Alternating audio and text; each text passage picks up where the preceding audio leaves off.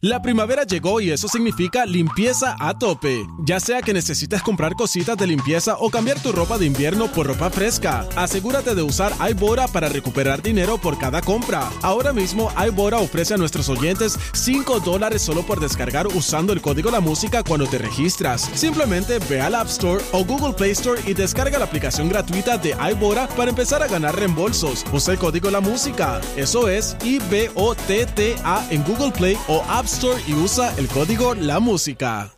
La primavera llegó y eso significa limpieza a tope. Ya sea que necesites comprar cositas de limpieza o cambiar tu ropa de invierno por ropa fresca, asegúrate de usar iBora para recuperar dinero por cada compra. Ahora mismo iBora ofrece a nuestros oyentes 5 dólares solo por descargar usando el código La Música cuando te registras. Simplemente ve al App Store o Google Play Store y descarga la aplicación gratuita de iBora para empezar a ganar reembolsos. Usa el código La Música. Eso es I-B-O-T-T-A en Google Play o App Store y usa el código La Música. The number one FM station in PR. La Z.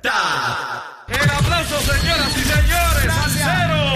Esta es la verdadera y pura emisora de la salsa de Puerto Rico. de Puerto Rico! La Z. WZNTFM 93.7 San Juan, WZMTFM 93.3 Ponce y WIOB 97.5 Mayagüez. La que representa la salsa en la isla del encanto. De aquí para el mundo. A través de la aplicación La Música Z93. Tu, tu emisora nacional de la salsa. Ya comenzó el programa con más crecimiento en Puerto Rico. ¡Vámonos! Nación Z por Z93. Somos tus favoritos. Nación Z por Z93. Por la mega tú lo ves. Música, deportes, noticias y entrevistas. El programa de mayor crecimiento. rico! Nación Z. Si usted supiera de lo que yo me estoy riendo ya. A esta, a esta hora de la madrugada yo me estoy riendo de algo que pasó el viernes en este programa. Que si usted no lo vio, pudiera disfrutarlo a través de nuestras plataformas digitales. Búsquelo ahí. Ese último segmento de Nación Z fue, fue priceless. Pero buenos días, Puerto Rico. Buenos días, mundo. Bienvenidos a Nación Z. Mire, por Z93, 93.7 en San Juan, 93.3 en Ponce y 97.5 en Mayagüez. Ya está Jorge Suárez y hoy nos acompaña el licenciado Carlos Rivera. buenos días a ambos. Buenos días, Saudi. Buenos días, Carlos. Buenos días, Jorge. ¡Yanda! ¡Morning in the morning! Puerto Rico, gracias ¿Qué por estar conectado con nosotros. Un privilegio, como siempre, poder contar con ustedes en análisis que usted prefiere en las mañanas aquí en Nación Z, en todas nuestras aplicaciones digitales y también en la aplicación La Música para que vea el contenido allá de nuestro podcast diariamente del análisis que usted prefiere en las mañanas. Licenciado Carlos Rivera, buenos Saludos, días. saludos, buen día, Jorge, Saudi. días. Saudi a Eddie, Eddie, vamos a ver ese segmento. ¿Qué, fue lo Ay, que, qué fue lo que pasó en las plataformas? Así que lo estaremos viendo. Y nada, hay muchas noticias y discusión, como siempre, aquí en Nación Z. Qué rico que está acá con nosotros el licenciado, siempre la pasamos espectacular.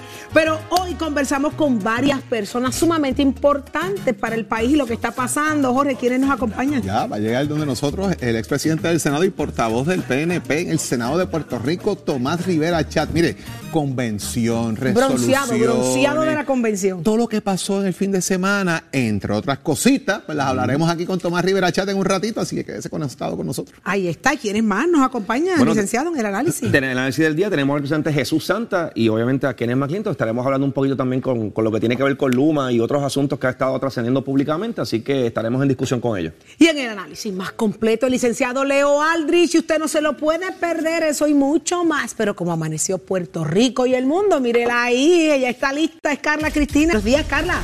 Buenos días, Saudi. Buenos días, licenciada. Buenos días, Edith, eh, Jorge y todas las personas que nos ven y nos escuchan a través de todas nuestras plataformas. En los titulares, durante la convención del Partido Nuevo Progresista, la Junta Estatal de la Colectividad aprobó tres resoluciones con el fin de apoyar la creación de un Instituto de Estadísticas Electorales para recopilar y establecer análisis regresivo de data electoral, reafirmar la política pública de la actual administración para atender los retos del sistema de salud y apoyar las gestiones a favor de la aprobación del proyecto federal sobre el estatus de Puerto Rico. Además, el gobernador Pedro Pierluisi reiteró que aspirará a la reelección. Por su parte, el presidente del Partido Popular Democrático y también del Senado, José Luis Dalmao, afirmó que la actual administración lleva a Puerto Rico por mal camino con un desastroso inicio escolar en el sistema de enseñanza, un sistema de salud colapsado mientras se vive una pesadilla con la red eléctrica del país. Mientras, el presidente de la Asociación de Alcaldes, Luis Javier Hernández, solicitó un diálogo dentro del Partido Popular antes de confrontar a los afiliados de la colectividad a una consulta por el tema del estatus y la definición del Estado Libre Asociado.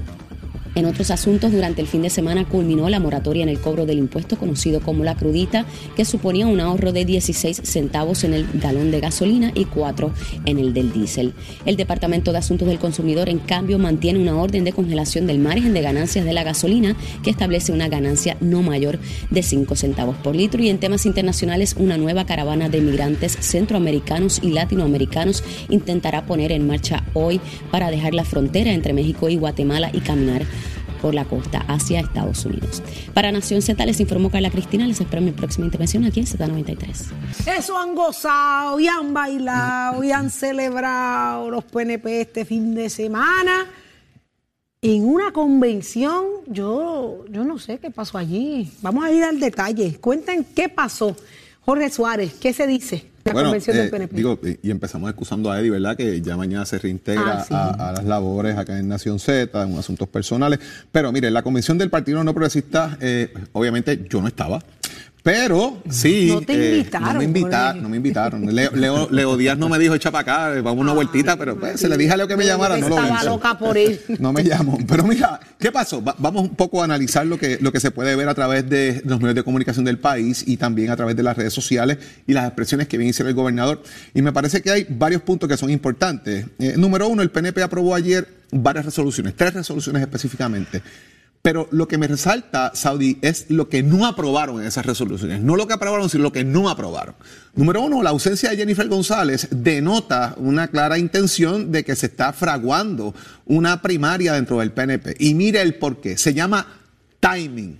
Timing, mi querido Carlos, timing. ¿Por qué hablo del timing? Porque mientras Pedro Pierluisi estaba entrando a la convención, Jennifer González estaba cayéndole encima a Luma y al propio gobierno En un live. En un live. O sea, aquí está el gobernador entrando a la convención del PNP, que es el momento, eh, ¿verdad? Dentro de los momentos más importantes que se generan en una convención política, es cuando el gobernador hace su entrada inicial al evento. Luego, la más importante es la, de la Asamblea General, que fue ayer. Pero el gobernador está entrando a la actividad y Jennifer González paralelamente está diciendo, ¿cuál es la excusa ahora? ¿Por qué se fue la luz? Eh, el Departamento de Justicia, Domingo Manuel, usted tiene ahora la responsabilidad de analizar cómo podemos cancelar este contrato a raíz de la situación pasada esta semana, donde fue el apagón este grande que se dio. Y mientras eso ocurre, en ese momento tan importante, la Comisión Residente está haciendo un backfire totalmente al gobierno. Eh, y, no, y obviamente es, es- es difícil atender esto porque la conferencia de prensa previo a la entrada de Piero Pierluisi se tornó en que Pierluisi reaccionara precisamente a las expresiones de Jennifer González. Así que le quita el lustre a la entrada de la convención, un momento político importante para afinar las huestes, mantener fuerza política en el grupo. Se lo desvirtúa eh, Saudi y Carlos precisamente con esta situación porque la prensa gira sus preguntas en torno a, lo que hace Jennifer, no necesariamente a la, la entrada de la convención. Entonces tampoco se hace una resolución para pedir acción contra Luma por parte del partido político. Me parece que eso, independientemente, eh, debió haberse dado. Tampoco hubo una resolución de apoyo firme a la candidatura de Pedro Pierluisi como gobernador de Puerto Rico y tampoco vi una resolución para decir queremos a Jennifer González como comisionada residente. O sea, es el momento de amarrar quizás en la base política las dos figuras y tratar de evitar esa primaria, Conscientes de- cosa que no ocurrió. Conscientes de todo eso, porque nos vamos a ser claros, todo el mundo está consciente de lo que está pasando. ¿Por qué se lleva a cabo entonces esa convención? Bueno, es que políticamente tú tienes todos los años, ¿verdad? Todos los años no, pero usualmente eh, se trata de hacer anual. Los partidos políticos de Puerto Rico, especialmente el Partido Popular y el Partido No Progresista, han mantenido, los populares ya llevan varios años que no lo hacen, el Partido No Progresista la ha mantenido, a hacer Hay actividades, chavos para a hacer eso. actividades donde tú mantienes tus huestes, ¿verdad? Mantienes el Consejo General, las asambleas generales, eh, viva, eh, amarran fuerza detrás del liderato. Se you- cumplió el objetivo. You test the water. Tú mira, Exacto. tú pones a ver cuán caliente está el agua, a ver ¿Se lo que está cumplió pasando. ese objetivo? Yo creo que él cumple el objetivo de mantener viva una fase del PNP, no necesariamente todas las fases del PNP en este caso, pues yo creo que allí estaban los usual suspects, ¿verdad? en, ese, en ese sentido, Carlos. Bueno, eh, preci- precisamente lo que se hace en este tipo de convenciones es, como menciona Jorge, unificar de alguna manera la base. Eh, en ese sentido, el partido PNP ha tenido eh, la oportunidad ya de hacer dos convenciones. Eh, ha estado reorganizando prácticamente todos los municipios en distintas áreas, así que ha estado yendo pueblo por pueblo, se han estado escogiendo los distintos presidentes eh, de partidos en los distintos municipios. Eh, allí en la convención, pues precisamente lo que se hizo fue el llamado a, participar a todas estas personas, se dieron cita, eh, fue bastante concurrida. No obstante, la situación de Luma, pues de alguna manera co- coincido con Jorge, de alguna manera no quiero decir copaco, pero de alguna forma eh, trajo el tema al relieve. eh, y quizás la gente se pregunta, pues, ¿por qué no se ha tomado una acción afirmativa? Si el gobernador ha establecido una secretaria auxiliar ahora, que eso también hay que ver cuáles van a ser esas funciones, de cómo se va a fiscalizar precisamente el contrato de Luma. Y lo vamos a estar discutiendo. Y no solamente es si, si Luma se queda o se va, es quién viene. Porque esa es la pregunta también. Tenemos que poner a alguien a operar eh, el sistema eléctrico y que no nos quedemos sin ese servicio. Pero definitivamente la convención del PNP es sumamente interesante todo lo que ocurrió. Es temprano en el juego también, sumamente temprano. Eh, bien difícil que si va a haber algún tipo, can- algún candidato en un área particular de tan temprano en el juego se tire, porque normalmente esperamos siempre a- cercano a las elecciones, precisamente para que ese candidato no se nos desgaste al momento de la elección. Así que hay que estar pendiente a todo esto. Pero el mensaje de- Pierluisi entró ayer eh, con la cancioncita Tira para adelante de Dari Sí. Y ¿Y el por qué? mensaje- ¿Por qué tira para adelante? Y, y dijo que iba a dar una pela. Pues, Iba- dijo- ese- dijo- ese- una eso- es pela lo que le iba a dar al PNP, Los mensajes están ahí. Tire para adelante. El tira para adelante no es al Partido Popular. No. Es a Jennifer. Es a Jennifer, pero vamos a hablar de la parte de Jennifer. la estrategia de Jennifer González, esto no es casualidad, señores, aquí hay una estrategia Claro. intencional de decirle, mientras este está brincando, bailando y celebrando allí adentro, yo estoy aquí afuera peleando por el país, defendiendo los derechos y, y- y bregando de frente con lo que a ustedes tanto le indigna. Miren las diferencias entre él y yo, así de sencillo. Es el mensaje de Jennifer González. Quiere decir que la cosa dentro del PNP está caliente. Allí, allí no hay orden, allí no se están siguiendo instrucciones, allí, allí, allí se está haciendo lo que le da la gana a cada cual. Cada cual está demostrando que no se ata, eh, o cada cual me refiero a Jennifer González, que es, es la posición, ¿verdad?, de comisionada residente y la que se suena seriamente como candidata a la gobernación. Así que hay disidencias dentro hay, del partido. Hay, hay elementos que también se suman, ¿verdad? Y, y traigo esto a la mesa también para traer un poco de discusión con, con Carlos. La reacción inmediata del ataque al Partido Popular, porque no se enfocó en nadie más que no fuera el Partido Popular, el gobernador, el gobernador esquipió totalmente, ¿verdad? Dejó fuera de la discusión al Partido Independentista, a Dignidad y a Victoria Ciudadana, se enfocó en el Partido Popular, eh, de aquellos disidentes y politiqueros que le cuelgan los nombramientos eh, de fiscales, jueces, etcétera. Y eso provocó una reacción también del presidente del Senado, José Luis Dalmau, donde dice de que el gobernador Pierluisi lleva a Puerto Rico por mal camino. Hay un colapso en el sistema de salud, hay un colapso en el tema de la reconstrucción de las escuelas y obviamente el tema de Luma. Mientras la convención se daba, 200 mil puertorriqueños se quedaron sin luz. Los. Y lo dijo Luma propio. O sea, volvemos. Eh, y esto José Luis Dalmau también, mientras, mientras ellos están allí, estamos aquí, Caguas no hay luz. Fue una expresión que hizo el presidente eh, del Senado. Y, y de paso, en las redes sociales, Luma mismo comienza a comunicar que hay un problema donde hay 200 mil personas sin luz. O sea, otro apagón más. Y este es el cuarto que tenemos en una semana. Y mientras eso pasa, el gobernador no hace una expresión más allá del- de, ya no estoy de acuerdo, ya estoy cambiando. Eh, un saludito a Fermín Fontane. Señor, renuncie. Mire, Fontane, recoja ese buen vivir. Renuncie. Por el bien suyo, renuncie. Porque como funcionario no está haciendo su trabajo.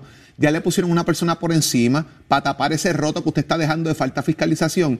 Mi consejito es que renuncie le está haciendo un flaco servicio al país con este tema de las alianzas público-privadas, específicamente con este tema de Luma. Y si usted va a estar escondido bajo las piedras el resto de cuatro años, es mejor que salga corriendo. Se lo digo con todo interés. ¿Y qué pasó ayer? Pues que empezaron otra vez los cacelorazos, Carlos. Empezaron. Es vez. importante, la situación de Luma es un asunto urgente. Yo creo que hay que tomar acción inmediata, eh, más allá de haber creado la, la Secretaría Auxiliar para atender y fiscalizar esto. eh, tenemos que buscar alternativas. No solamente es únicamente ver el- si el contrato o no eh, se incumple, hay que buscar quién va a operar, si alguien puede operar el sistema eléctrico eléctrico, eh, que no voy a hacer el- el- en ese sentido el remedio peor que la enfermedad, eh, y tenemos que buscar esas alternativas y obviamente hacer un RFP, hacer el procedimiento que haya que hacer para si de alguna manera escoger una compañía que pueda encargarse del tendido eléctrico y pueda solucionar todo esto. ¿Por qué volver a cacerolazos otra vez? O sea, el país necesita realmente volver a la calle, a dar cacerolazos, ¿verdad? Eso tuvo su función y su momento. Es más, ahora yo creo que es más un, un sistemita de alerta de estamos por ahí, estamos cansados,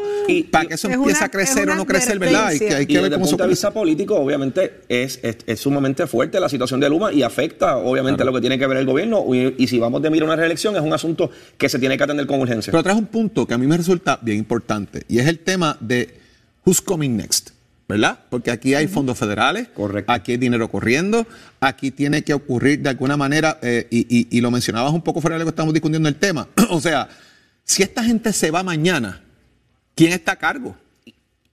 Y, y no solamente eso, Jorge, es que el gobierno federal, precisamente, Luma llega por la petición del gobierno federal de que tenía que ser un privado, no puede hacer prepa, quien administrara los fondos de reconstrucción. O sea que si saliera Luma, ¿qué va a pasar con todos estos fondos para reconstruir todo el tendido eléctrico? ¿Quién se va a encargar entonces de manejarlo? Porque no quieren que sea prepa. Exacto. Así que hay que, ¿Y qué hay que dicen los federales? ¿Y qué dicen los federales de las ejecutorias y el manejo que lleva Luma de los fondos? Porque también, o sea, si fue, fueron los federales los que dijeron, tiene que ser privado, ¿dónde está el análisis y la evaluación que tienen los federales sobre Luma?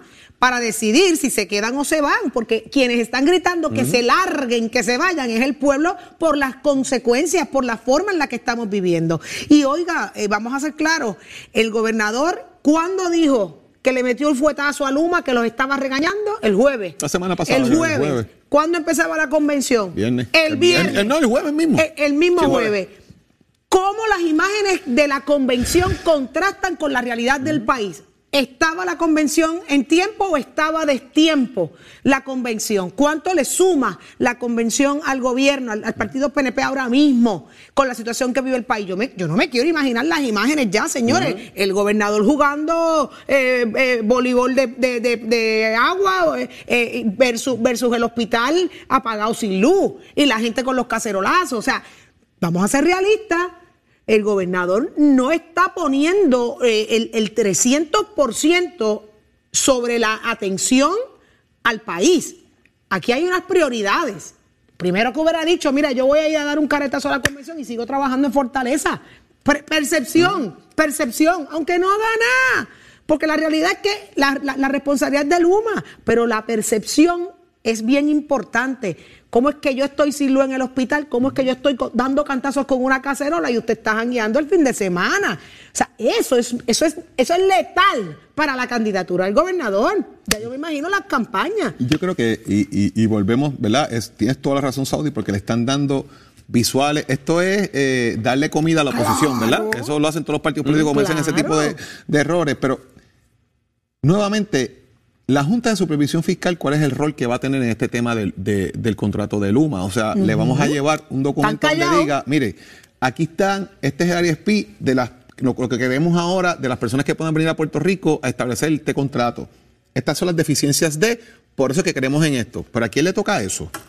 ¿A quién le toca llevar ese mensaje? Obviamente, efectivamente, ¿verdad? Lo que tiene que ver con alianza público-privada, PP tiene, ¿verdad? El deber de hacer esa gestión. Y es como estaba mencionando Jorge, es no, ¿verdad? No solamente es mencionar la parte del incumplimiento, hay que decir cuál es la alternativa, quién es la compañía que va a venir a retomar esto, porque volvemos, la, la clave aquí va a ser eh, que, sí, que no podemos dejar sin, sin una compañía que opere el servicio eléctrico, porque si no va a ser, las consecuencias van a ser mucho peores y hay que buscar esas alternativas. Yo no he escuchado todavía ni siquiera una alternativa, no he escuchado ni la siquiera Junta una, una está compañía. calladita, calladita, calladita. contrato- y en el contrato, Y en el contrato. añadir las métricas de cumplimiento y el nivel de fiscalización, que el contrato carece de eso hoy. Y, y lo otro es que el negociado de energía, la semana pasada emitió precisamente unas métricas, ya indicando dos cosas, que el UMA tiene un desempeño que no es aceptable, pobre, pobre. pero también habla de prepa, porque se deja fuera prepa. Prepa también tiene la parte de generación, así que aquí sacaron F o se colgaron tanto Luma como prepa, así que hay que ponerse las pilas y hay que entonces manejar esa situación. que yo- y esto es mi forma de verlo, ¿verdad? nada. Si, si uno va por un lado y otro va para el otro, no van a llegar los dos a lo que Para necesitamos. bailar se hacen falta ¿verdad? dos. Y, Y- ahí y y tienen que por un lado. Entonces, ¿qué pasó? Luma le dice, mira, vamos a poner un bolerito ahora a ver si trabajamos juntos y bailamos los dos juntos. Eso Pero, oye, eh, eh, lo estás haciendo ahora porque te diste cuenta que tienes el agua al cuello y necesitas quien te ayude con el cubito a sacar agua del barco, eh, ¿verdad? Para que no se hunda. Pero es parte del problema. Pero hay dos pies izquierdos ahí. Eso tienen que ponerse de acuerdo y tienen que bailar el son. Yo quiero escuchar la Junta. Yo quiero escuchar la Junta. Este es el momento en que tienen que demostrar para qué se les paga, ¿verdad? Porque ven los sueldazos que reciben, ya que se tuvimos que tuvimos que aceptarlo. Pero ¿dónde están las soluciones? ¿Qué dice la Junta de Control Fiscal que está más calladita que la planta de, de- del generador de allí de, Centro Médico? Ay, Jesucristo. Mira, después de la pausa venimos a hablar de una nube de humo que va a venir a tratar de opacar toda la situación real de Luma. ¿Y ¿De quién estamos hablando o de qué estamos hablando? Se va a sorprender más adelante. Usted, mire, ojo aquí, ojo aquí para que no lo cojan de lo que no es. ¿Y dónde está? Tato Hernández, el vaquero mayor. ¿Dónde está? Mezcla es juegazo. Tato, buenos días. Ahí está, está ahí. Ah, no sé, le está jangueando todavía. Para ponerme los aparaticos un momentito, por favor. Qué bueno ver a padre e hijo ahí en pantalla. un Somos, saludito al somos saludo. familia, somos tan Un familiares. saludo a, a Jorge, a Titi, Sabi, y saludos para todos. Un fin de semana súper contento, un fin de semana que jamás esperé pasarlo también con tanta buena noticia de alegría deportiva. Tanto agenda que tengo casi dos segmentos ya a las millas por, por, por sección, pero primero que nada muy contento con la victoria de los vaqueros. Los vaqueros de Bayamón se declararon campeones de nuestro baloncesto del BCN, tremendo juegazo, un equipo que dominó la serie regular, un equipo que ganó de forma invicta las semifinales y fue a la final contra un equipo que nadie daba a que estuviera ahí porque todo el mundo creía que Arecibo era quien iba a ir con Bayamón, aquellos de Arecibo que escribieron vaya que, pues sí, vaya que noticia que San Germán te eliminó. San Germán tenía su mejor sexto hombre, la fanaticada. La verdad que hay que quitar ese sombrero ante la labor que dedicación hizo con esos muchachos, como ese equipo, como esa fanaticada. Luchó hasta lo último, no se quitaron, pero los vaqueros salieron más superiores los últimos dos juegos y ese juego que le ganaron por casi 31 Buscamos puntos, como que los desmoralizó un poco. Y ya usted sabe que entonces pues el otro juego ahí en la cuna se lo ganamos y, estamos celebrando todavía. La verdad que ha sido tremenda serie y cabe señalar el baloncesto superior nacional ha cogido como una nueva vivencia, un nuevo ángel, las canchas llenas hasta el tepe, pero olvídate que eso estaba de película. Entonces, dejamos eso ahí, seguimos celebrando con los vaqueros, pero hay un bochincho, póngame a Titi Saudi ahí a los muchachos rápido, director, rapidito, rapidito, en el cuadrito ahí. Miren, Ajá, Zumba, Yandel. Paso. Saben que en las noticias surge de que supuestamente la Federación de Béisbol de Puerto Rico, que trabaja con el clásico, que la Federación va a la par con Major League para hacer el clásico mundial. Surge un bochinchito de que supuestamente no quieren y que a Carlos Beltrán, a Carlos Delgado y a Carlos Baelga. ¿Pero qué es eso? Eso. Pues sabe que no, espérate, espérate, ahora vengo. Yo averigüé, pero no lo voy a decir Ah, que hay un bochinche, que hay un bochinche que tiró esa noticia, se la dio a la del periódico, el del periódico explotó con la noticia, pero la federación nunca ha dicho esas palabras. Eso ocupó toda la prensa, todas las redes sociales este fin de semana, pero el bochinche viene de uno interno y que fue pelotero. Lo voy a dejar ahí. Esta Tato, persona se va a descubrir. Mano, Esta esa- persona esas se va a abejas tuyas, descubrir. brother. Increíble. No. los pichones de Esta- Twitter. esta per- estos pichones míos están súper heavy. Y esta persona 001. se va a descubrir y esta persona se le va a rebotar en la cara lo que está haciendo con el béisbol.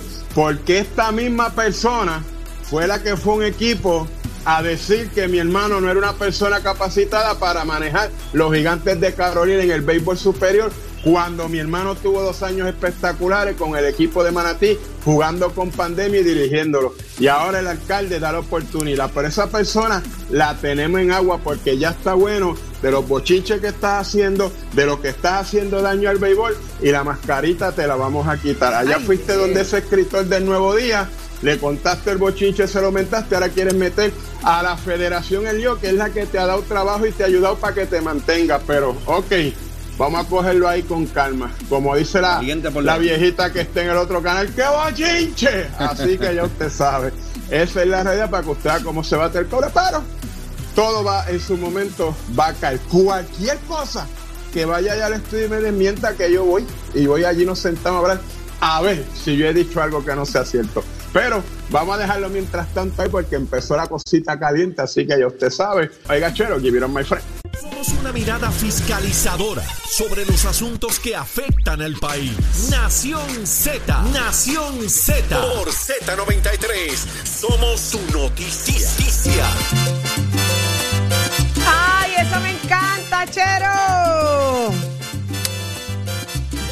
Buenos días. Buenos días, Achero. Mira, tírate un qué le pasa a este. Mira. ¿qué le pasa a este? Sabes cómo me retumbó el fin de semana a mí. Esa, esa frase tuya. Gracias, Achero, por hacerme tan feliz. Buenos días a todos los que están en sintonía acá en Nación Z. Ya está con nosotros el doctor Carlos Javier Santiago. Muy buenos días, doctor. Está bueno eso de qué le pasa a este. Mira, doctor. buenos días a todos, buenos días, buenos días, buenos días, Jorge, buenos días, bueno, a todos ustedes, Saudi también, un abrazo, espero que estén muy bien, de verdad que sí. Este, Igual. oye, Saudi, me, preguntan a mí eh, en, en la calle, a veces me paran en la calle y me dicen, doctor, ven acá, tengo un problema con los nenes porque uno de ellos está pasando por bullying en la escuela. Entonces, yo le digo, mira, esto es un asunto de desarrollar el carácter de los hijos. Y, si no, y desde, desde qué edad, primero que todo, desde qué edad tú crees que se debe eh, ir desarrollando el carácter de un niño? Mira, a ver, Saudi, a ver, a ver qué viene a tu mente. Es que es como un juego, doctor, porque cuando son muy, muy, muy pequeñitos, uno empieza a enderezar y a corregir, ¿verdad? Ya cuando están un poquito más grandes, en eso de los 7, 8 años, así que yo lo veo, doctor, eh, pues empiezan a enfrentar cosas sociales que uno empieza a cambiar el discurso. Uno empieza a decirle, no, pues de, este, eh, cuéntame, defiéndete, eh, ¿cómo te defiendes? Hazte fuerte. Pues entonces es como, ahí a mí se me hace, se me hace un poco difícil entenderlo. Yo sé que usted que tiene una respuesta a sí. Y me encanta mucho la, la respuesta que has dicho, honesta, porque es la, es la más repetitiva que escucho. Y en efecto, la edad para comenzar a desarrollar el carácter de los niños es del mismo momento en que el niño nace, cuando tú comienzas esa, esa conversación con él, inclusive en la cuna, porque el cerebro está como una esponja, Saudi, está recibiendo todos los contenidos, aunque no tenga sentido para el niño, esos fonemas, que así es que se llaman, se siguen grabando en su cerebro. Entonces, ¿qué pasa? Cuando llega el momento en que el niño comienza a explorar, que aquí es que viene el detalle, la primera palabra común que un niño aprende es no. No esto, no hagas aquello, no lo otro. Y déjame decirte que de- si nos vamos un poquito a la psicología más profunda, el no, de principio, in- eh, intimida al niño. Va creando una, una pobre eh, fuerza de carácter y estima desde que el niño antes de conocer el significado de la palabra.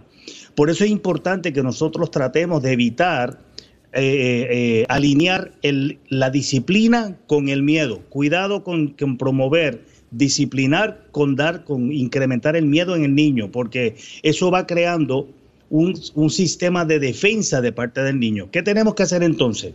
Vamos a desarrollar y conocer, papá, mamá que me escucha, cuáles son las necesidades reales de tu niño cuáles son las necesidades reales de tu niña. Porque acuérdate que aquellos niños que nacen con condiciones especiales hay que tratarlos de una manera distinta. Otra cosa importante, haz sentir tu autoridad sobre el niño sin provocar maltrato. Que el niño no perciba el maltrato. Yo no sé tú, Saudi, y yo sé que mi caso es diferentísimo a todos, pero yo no recuerdo que mis padres me hayan pegado a mí nunca en mi vida, pero me disciplinaban con carácter. Sí. La diferencia entre disciplinar y maltratar es obvia, es A mí, no, obvia. a mí no me maltrataron, a mí me disciplinaron fuertemente. Por eso, pero una pelada con carácter. me tiraron Aquí- hasta con una chancleta. Ah, bueno, pues ahí el temperamento, ahí el temperamento hay que manejar. Porque la diferencia, acuérdate que los niños aprenden lo que viven, aprenden lo que viven. Y yo recuerdo que mi padre y mi madre eran muy estrictos, pero amorosos. Y los Así míos, que aquí viene, el, aquí viene el próximo concepto. Hay que establecer límites, pero con amor. Y cuando, cuando los niños van creciendo, estableciendo límites con amor, ellos reconocen tu disciplina sin sentirse amenazados. Aquí es que comienza el primer bullying en la vida de un niño. Cuando Wow. los padres comienzan a maltratar a los niños, ese sentimiento de impotencia es el que se sigue metiendo dentro de su mente y de su corazón. Eh, cojan esto bien en serio, mi gente, porque esto, esto es para cuando tus hijos vayan a enfrentar el bullying en la escuela, el carácter es lo más importante. no el temperamento, porque el temperamento puede ser uno tímido, esconderse debajo de la, de la cama todo el tiempo y eso lo percibe el otro atacante y lo coge y lo hace leña, como dice mi amigo Tato Hernández. Entonces, ¿qué pasa? Cuando tú le das amor y límites, entonces tú funcionas como el modelo ideal. Ahora voy al punto, otro punto importante, y aquí los niños deben tener unos 5 o 7 añitos. Enséñales a cómo resolver problemas no salgas corriendo tú a resolvérselo. Porque el detalle del carácter es que cuando mami y papi, cada vez que el niño se tropieza, choca con aquello, comete un error, vienes inmediatamente a rescatarlo, él espera que tú hagas eso mismo en la escuela. Y no, es posible porque tú no estás ahí.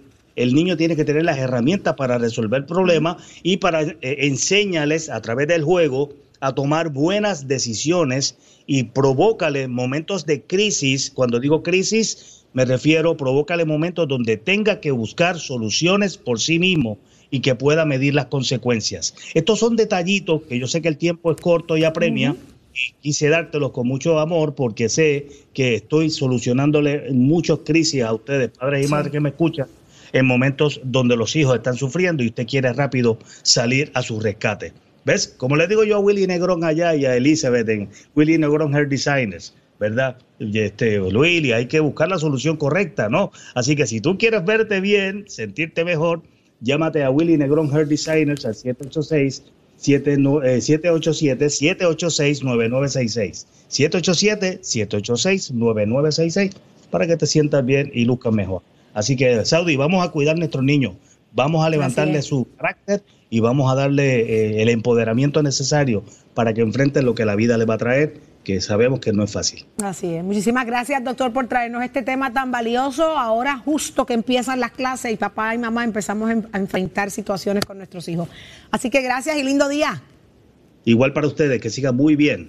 Gracias, Mil. Ya usted lo escuchó, el doctor Carlos Javier Santiago, psicólogo industrial, exclusivo de aquí, de Nación Z. Usted no se mueva, queda mucho más comienza el análisis, mire, duro, duro. Llévatelo, chero. Estás, estás con el habla música y Z93 en Nación Z. Ya estamos Suárez, no me da eso. Mira, vamos a un tema serio. Pórtense bien, pórtense bien.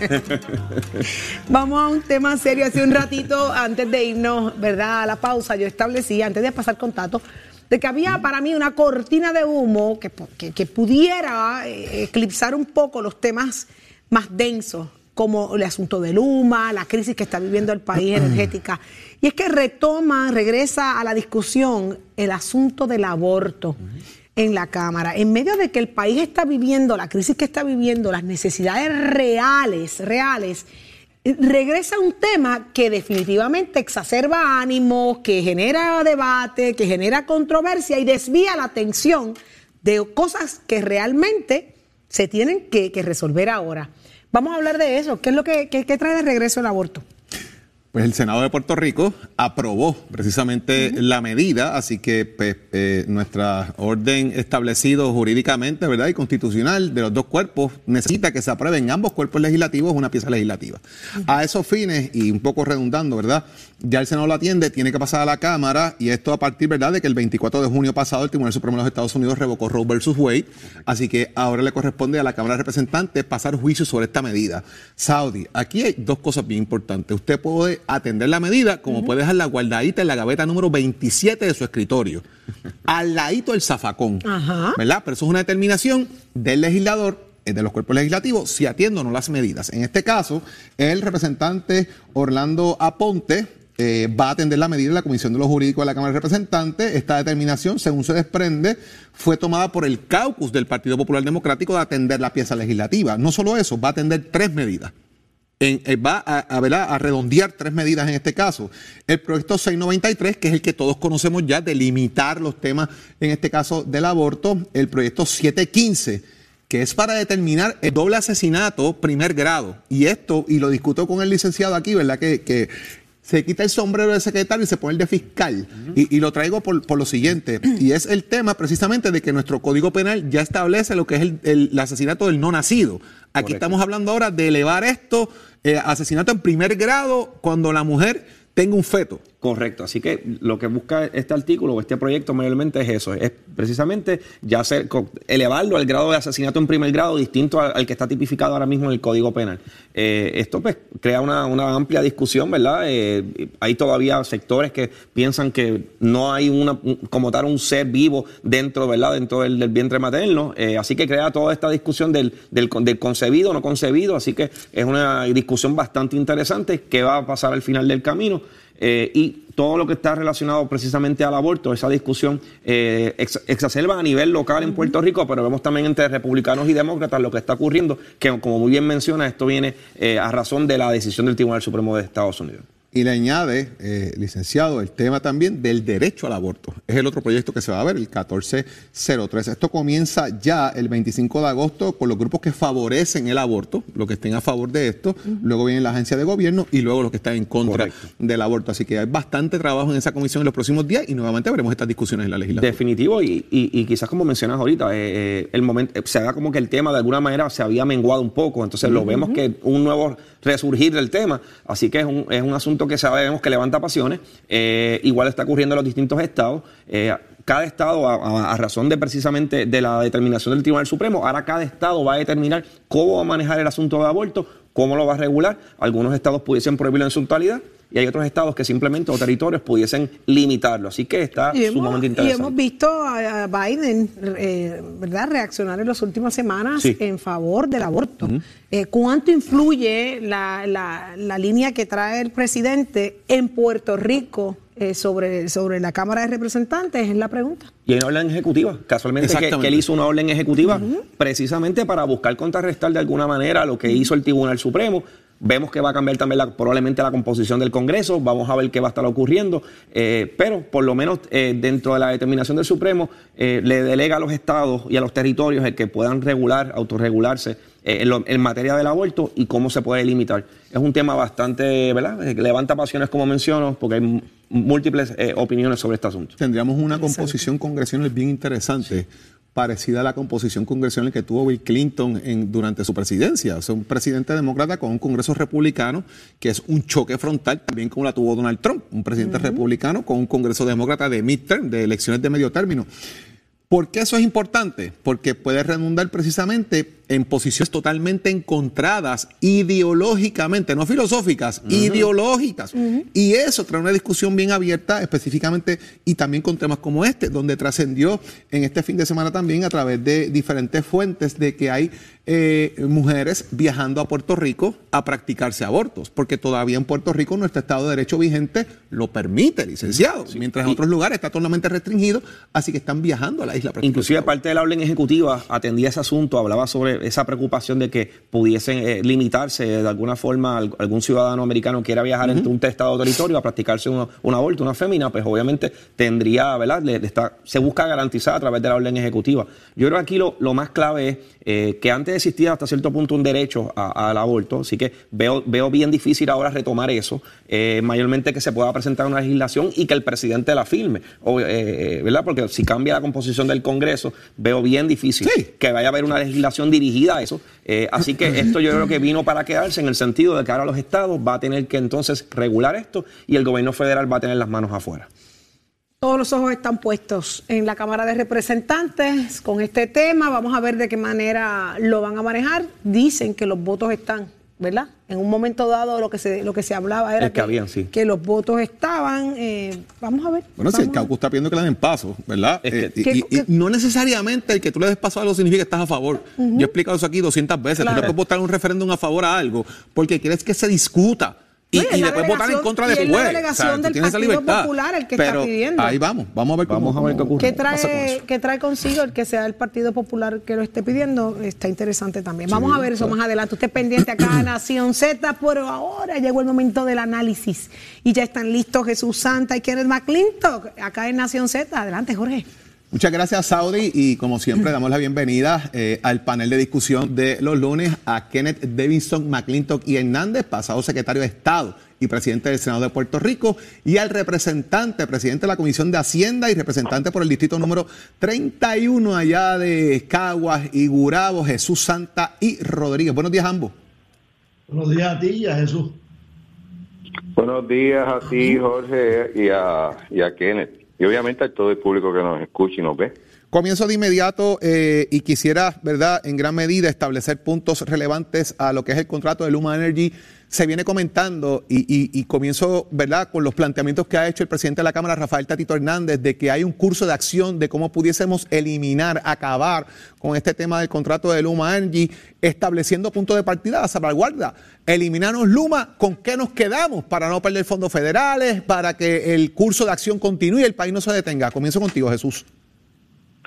Pues mira, yo creo que eh, así como ha sido en otros asuntos donde, donde hemos tenido que reunirnos tanto el Ejecutivo como el Legislativo y diversos sectores, y te traigo ejemplos como la Ley 52 de la foránea, el mismo plan de ajuste de deuda, ese tipo de situación si ocurriese, eh, conlleva sentarnos. Y ver alternativas que sean las mejores para el país si, esa, si ese escenario se da. O sea, yo no le tengo miedo a ello, esto no puede verse como que se cayó el mundo, yo creo que esto tiene que verse como un reto más que tiene el gobierno y la legislatura para formular políticas públicas y acciones a tomar para proteger al país.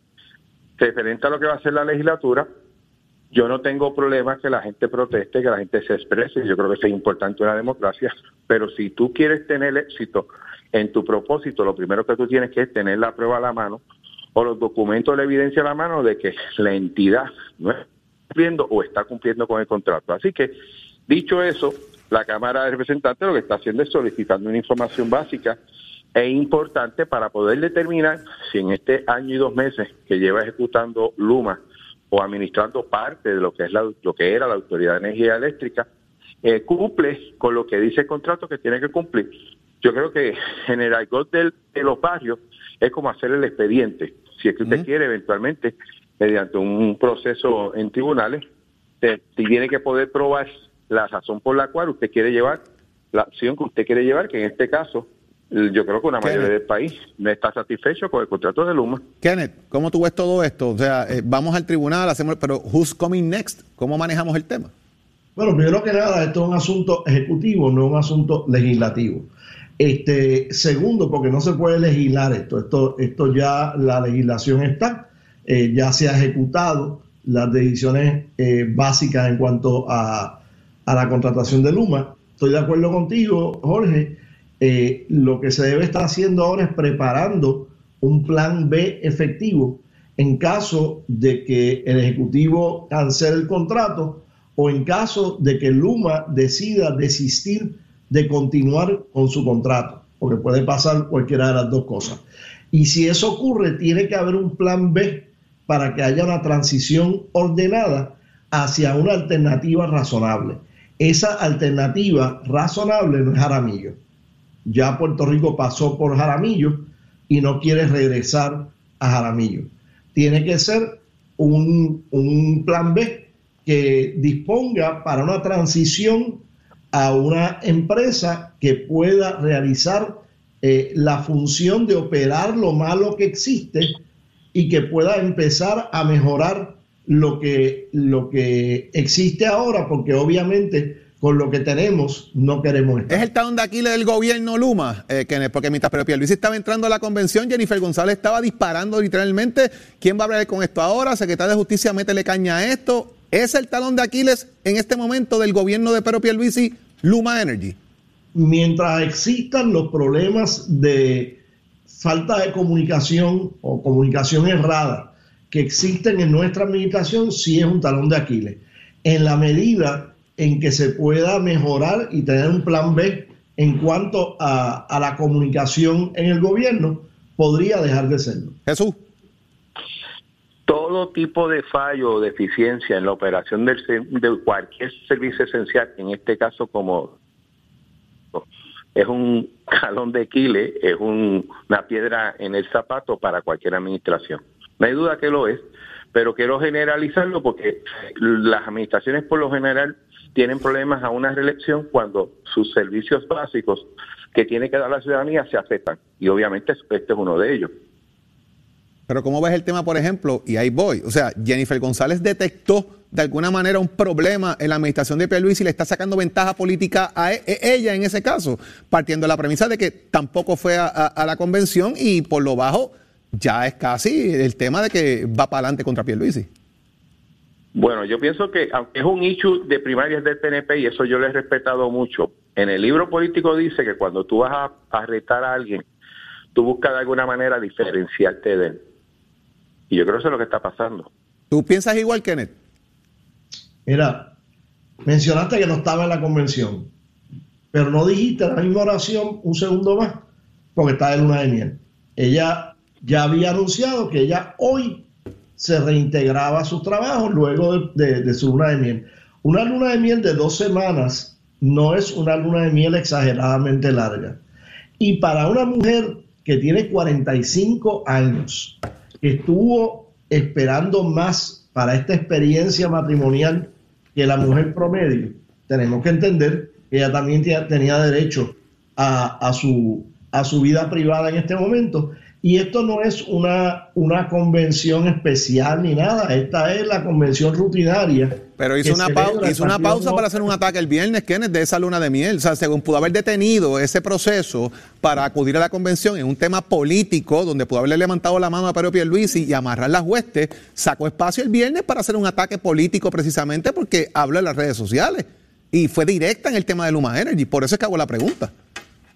Yo te podría haber pasado el teléfono de ella la semana pasada para que tú fueras que la llamara y le dijera, mira, cancela lo que te queda. Es que no me corresponde a mí eso, Kenneth, tú sabes más que eso. El planteamiento es que ella precisamente el viernes hizo una pausa para hacer un ataque político. Yo creo que ella... Pudo haber entrado. Pudo haber entrado Ricky Rosselló entró por, por, por, por videoconferencia. She can do the same thing. Y ella, las expresiones que hizo, que fueron de mucho más que meramente la crítica, fueron hechas también eh, virtuales. Por eso, pues, pues, igual pudo haber estado en la conversión virtual. Conferencia de prensa ni nada por el estilo. Así que, pero mira, ella ella tomó las decisiones personales y estratégicas que ella tomó. Ella esperó al mes de agosto, que es el mes en que el Congreso está en receso por el mes completo, y que era cuando ella iba a tener tiempo para eh, tener su, su matrimonio, su boda, y tener su miel, y tener tiempo para reintegrarse a sus labores a mitad de mes. Y lo hizo. Mira, y lo otro es, esta convención que quedó buena, eh, es una convención rutinaria para el PNP. Si el Partido Independentista tratara de hacer esto, sería noticia, porque ellos no tienen la gente para hacerlo. Si el Partido Popular lo hace y lo, y lo ha hecho, le queda más o menos ahí, tienen que eh, recoger los salones, tienen que poner... Las que, yo hice, la que yo hice me quedaron bien, así que para tapar el hecho de que las que yo hice me quedaron bien Kenneth así que Partido Popular las que yo hice me quedaron bien así que I'm so sorry ah bueno Miren, gracias a ambos por estar con nosotros un rato aquí en la mañana de hoy hablar un poco de estos temas que son también, ¿verdad?, de, debate general en el país. Un abrazo a los dos. Muy bien. Buen inicio de semana. Saudi, paso contigo. Yo estoy sorprendidísima, sorprendidísima, y si yo no lo digo, infarto de la respuesta del honorable Kenneth McClintock, a quien yo respeto muchísimo y admiro muchísimo dentro de la colectividad del PNP, con esa respuesta tan vacía, tan vana, tan lejos de la realidad sobre Jennifer González. Don Kenneth McClintock, usted me perdona. Mire, mi hermano, usted sabe más que eso. Tratar de tirarle tierra en los ojos a la gente tratando de evitar que la gente piense que hay una división dentro del partido y que la, que la, que la candidata a una primaria va a ser Jennifer González contra Pedro Pierluisi, es increíble y peor aún que me diga que es por la luna de miel, una mujer tan brillante como esa, que no ha necesitado de ningún hombre, ningún varón para llegar a donde ha llegado y que, mire, don Kenneth, no, esa no se la compro, esa no se la compro. Eh, Jennifer González, salieron imágenes que estuvo visitando municipios el otro día en medio de la luna de miel. O sea, no, don Kenneth, no sacrifique eh, su, credibilidad y su respeto y, su, y la admiración que podemos sentir muchísimos por, por defender lo indefendible. Se le quiere mucho. Ahora digo yo como Leo. Mire, besitos en el cuti, no es personal, pero tampoco con tierra en los ojos, que a mí no me ciega. A mí ni al país. Así que con cariñito, dos besitos en el cuti. Deme en agua que estoy ahogada. ¿Dónde está Tato Hernández? Aquí estoy, aquí estoy, allá Tato, no te cases, que si te casas y te va a luna de miel no hay deporte. No, no, no, no, no, jamás, jamás. Ya yo me quedo solito ahí. Yo tengo, yo tengo una novia eterna. Yo tengo una novia eterna, Cassandra, que está ahí, mi cacatúa. bueno, muchachos, hay mucha, hay mucha acción en los deportes, como le había dicho, y ahora vamos a hablar de la UFC, arte marcial amista que se dio un tutazo, como decimos en el argot de la calle. Se estaba celebrando el evento UFC 278 y un caballero que se llama Leon Edwards, inglés nacido en Jamaica, oígame, se la dejó caer y de qué manera a Camerún Usman. Le dio una combinación que terminó con esa fuerte patada al rostro y cuéntale mil que el hombre no se paró. Ahora es el nuevo campeón welter de las artes marciales vista y oígame, a la verdad que aquello se quería caer porque nadie iba a dar por el, por el dado de que este muchacho se ganara a Usman, pero ya usted sabe cómo es así que hay nuevo campeón en los vueltas. Por otro lado, vamos a mirar el calendario que está por ahí del béisbol AA, ya se fuestaron los dos primeros juegos. Sé que mi director llegó a compungido, en llanto, casi no quiere hablar ni nada, pero eso no es nada. Perdiste los dos primeros juegos, te quedan palmas a ver si puede ganar Calle, señoras y señores, no le está yendo bien ante los peces voladores de Salinas. Perdieron el primer juego en 15 entradas y el segundo ayer también lo perdieron. Así que esa serie está 2 a 2. Ganaron 7 a 4 anoche. Jugaron el parque de el de Sidra, los muchachos de Salinas. Óigame, aquí no se ha escrito nada. Calle tiene tremendo equipo. Salinas también han tenido mejor suerte. Picaron al frente en esta serie. Ahora se descansa en la semana y el próximo viernes, pues entonces cerrando la serie otra vez, jugando viernes y sábado, a ver qué pasa. Esto es el primero que gane cuatro. En el béisbol no se ha escrito nada. Yo he visto series donde se está perdiendo esta serie 3 a 0 y el otro equipo la gana 4 a 3. Así que vamos a ver qué es lo que pasa y los muchachos de mi compadre Juan Igor González tienen que apretar y de qué manera. Así que ya lo sabemos, usted se entera aquí en Nación Z, donde siempre hace la noticia deportiva, primer programa de deporte en la mañana en todo Puerto Rico. Oiga, chero, you my friend.